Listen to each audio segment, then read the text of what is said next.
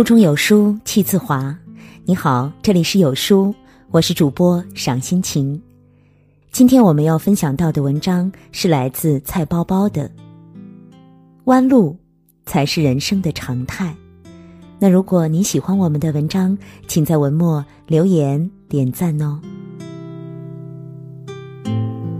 张爱玲在散文《非走不可的弯路》中写道：“在青春的路口。”曾经有那么一条小路，若隐若现，召唤着我。母亲拦住我，她说：“那条路走不得。”我不信。我就是从那条路走过来的，你还有什么不信的？既然你能从那条路上走过来，我为什么不能呢？我不想让你走弯路啊，但是我喜欢呢。而且，我不怕。母亲心疼的看我好久，然后叹口气说：“好吧，你这个倔强的孩子，那条路很难走，一路小心呐。”上路后，我发现母亲没有骗我，那的确是一条弯路，我碰壁摔跟头。有时碰得头破血流，但我不停的走，终于走过来了。人生没有白走的弯路。鲁迅先生年轻时，父亲被庸医所害，因此他立志成为一名良医，拯救中国民众的健康状况，为被讥为东亚病夫的中国贡献一份力量。因在南京路矿学堂期间成绩优异。他在毕业后获得了公费留学的机会，他东渡日本，只为学习世界最先进的医学技术。回国后，好拯救更多看不起病的国人。没想到，严酷的现实粉碎了他的希望。他受到具有军国主义倾向的日本人的高度歧视。不仅如此，在一次上课前放映的幻灯画片中。鲁迅看到一个中国人被日本军队捉住杀头，那一刻，他看到周围其他的中国人却若无其事的站在旁边看热闹。这个画面使鲁迅受到了极大的刺激，他意识到，精神上的麻木比身体上的虚弱更加可怕。于是，他毅然弃医从文，他要用文学唤醒这个病入膏肓的国家。他开始大量的翻译外国文学作品，积极筹办文学杂志，日夜撰写反映国民性的文章。他用笔唤醒了无数沉睡的国人，使这个国家不再麻木无知。这支笔成就了鲁迅，也成就了他的梦想。可是，在拿笔之前，那把占据了鲁迅整个青春时光的柳叶刀。是白学了吗？并不。如果不学医，又怎会如此清醒的认识到国人究竟病在哪里？如果不学医，又怎能亲身体会到东亚病夫的耻辱？如果不学医，中国又怎能出现一位如此伟大的思想家？其实，这条看似弯路的学医之旅。才是鲁迅先生达到理想高峰最快捷的那条通道。正确的领悟往往在走过弯路之后，正如《西游记》中，孙悟空明明可以一个筋斗就取到真经，但是佛祖却偏偏让师徒历经九九八十一难。因为唯有经历过曲折的弯路，才能领悟到佛经的真谛。唯有那些弯路，才成就了流传千古的师徒四人。张爱玲说：“在人生的路上，有一条路，每一个人非走不可，那就是年轻时候的弯路。不摔跟头，不碰壁，不碰个头破血流，怎能练出钢筋铁骨？又怎能辨清你要的方向？”人的不凡不会命中注定，他们大多来自从前经历的累积，所以人生并没有白走的弯路，而你脚下的每一步都算数。弯路是成功前的热身。曾经看过一个这样的故事：佛学院的一名禅师在上课时，把一幅中国地图展开，问道：“图上的河流有什么特点呢？”都不是直线，而是弯弯的曲线。学生们又七嘴八舌的问：“河流为什么不走直路，偏要走弯路呢？”禅师说：“原因是走弯路是自然界的常态，走直路反而是非常态。人生也如河流，坎坷挫折是常态。”不必悲观失望，也不必长吁短叹。只要坚持不懈，迟早能越过那些艰难险阻，照样抵达遥远人生的大海。有些在外人看似山路十八弯的梦想，你坚持走下去，或许你的未来将不再是梦。岳云鹏就是这样一路走着弯路。从不言弃的相声界的阿甘，出身农村、文化程度不高的岳云鹏，最初在一家面馆当服务员。二零零四年，他遇到了此生的贵人郭德纲。那一年，岳云鹏辞掉了工作，专心开始学相声。没有收入，没有宿舍，他只能住在一个连窗户都是纸糊的老厂房里。没钱吃饭时，就看电视。精力一分散，饿劲儿就过去了。他就是在这么艰苦的条件下，一天一天学着他爱的相声。可是他上不了那剧场的舞台。他那时在师兄弟的排名中，别说前十了，前二十都没有他的份儿。大家对他的评价是：台上不行，台下也不行。有很多人劝他别再学相声了，回去安安生生的种地去吧。更甚至有师兄三次向郭德纲提出开除岳云鹏。在这样内忧外患的境遇中，岳云鹏哭了，但是哭过之后，他依然坚定的留了下来。说：“即便是在剧场扫地，我也要学相声。”终于。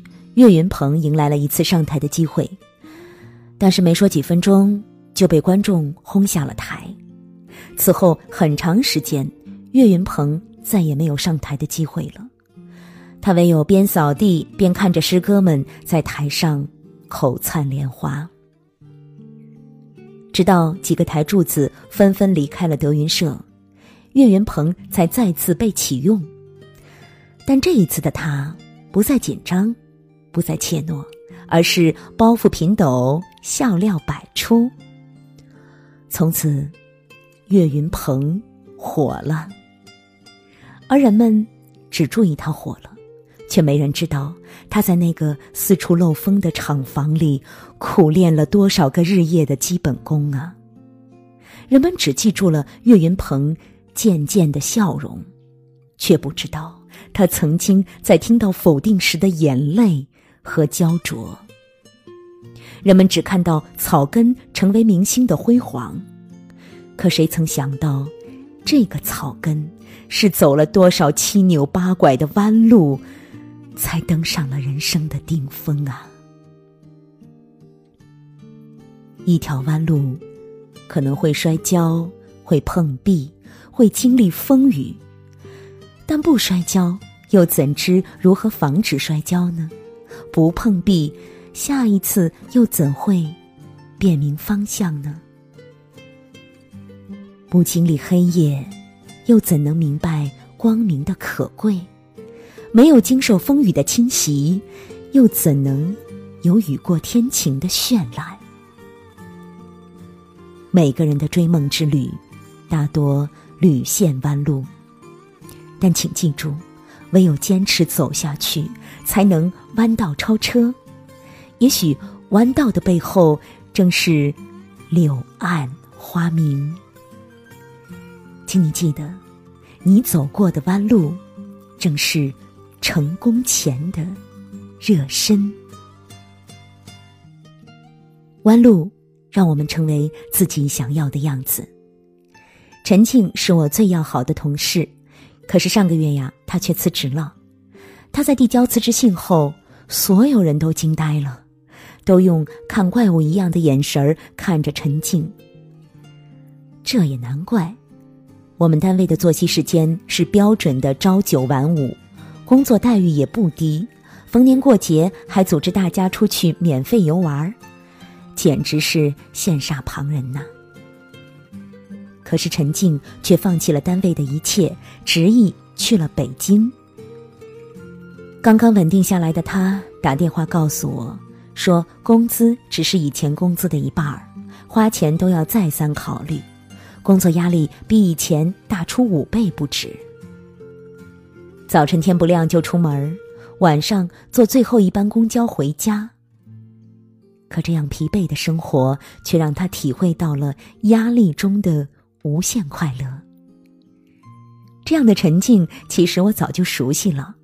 一年前，陈静就在工作之余学了英语和 MBA 课程。同事们知道后，背地里都说：“陈静吃饱了撑的，花那钱干啥呀？学了又用不上。”事实证明，真的用不上。但陈静依然坚持学。一年后，他就递了辞职信。所有人都以为小姑娘被家里惯坏了，太过任性，不知天高地厚。可是只有我知道，陈静骨子里要的不是安逸，不是稳定，也不是待遇，她要的是不断的自我成长和自我价值的实现。在很多人眼中，陈静从一条坦途走上了一条看不见结果的弯路。可正是这条弯路，让本就对英语和工商管理感兴趣的陈静，有了用武之地。也是这条弯路，迫使着陈静不断学习，不断成长。陈静说：“她很感激自己当初的决定，虽然苦点儿、难点儿，但如今这个自己，才是当初刚毕业时最愿意成为的自己。”有人说，坦途让人一眼就望到了终点，弯路却可以在不断打怪闯关的同时，看到了别有洞天的风景和那个不断进步的自己。每一条弯路都是人生的礼物，它让我们尝遍了酸甜苦辣，可正是这人间百味，才让我们找到了自己的价值，才让你我。从顽石成为美玉，从沙粒变成珍珠。不经过弯路的雕琢和洗礼，我们可能会在平凡中变得平庸，会在岁月中变得油腻，会在生活中变得无法感知幸福。我们更不会知道远处的高峰是否有能力攀登。我们只能在山脚下走过。永远看不到那最美、最远的风景。在这个碎片化的时代，你有多久没读完一本书了？那欢迎大家下载有书共读 App 收听领读。我是主播赏心情。如果你喜欢我的声音，也欢迎关注我的微信公众号，在文末有我的个人简介。我在美丽的渤海之滨山东龙口为您送去问候。祝您读书愉快。茫茫人海里，我寻找一个声音，那是我曾经听过最美的声音。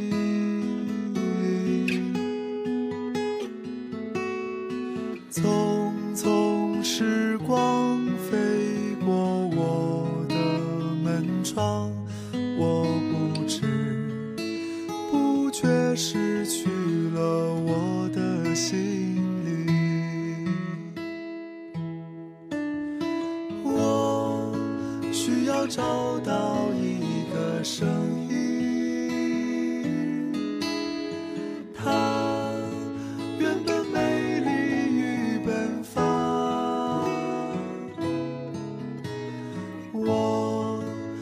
要找到我的伤。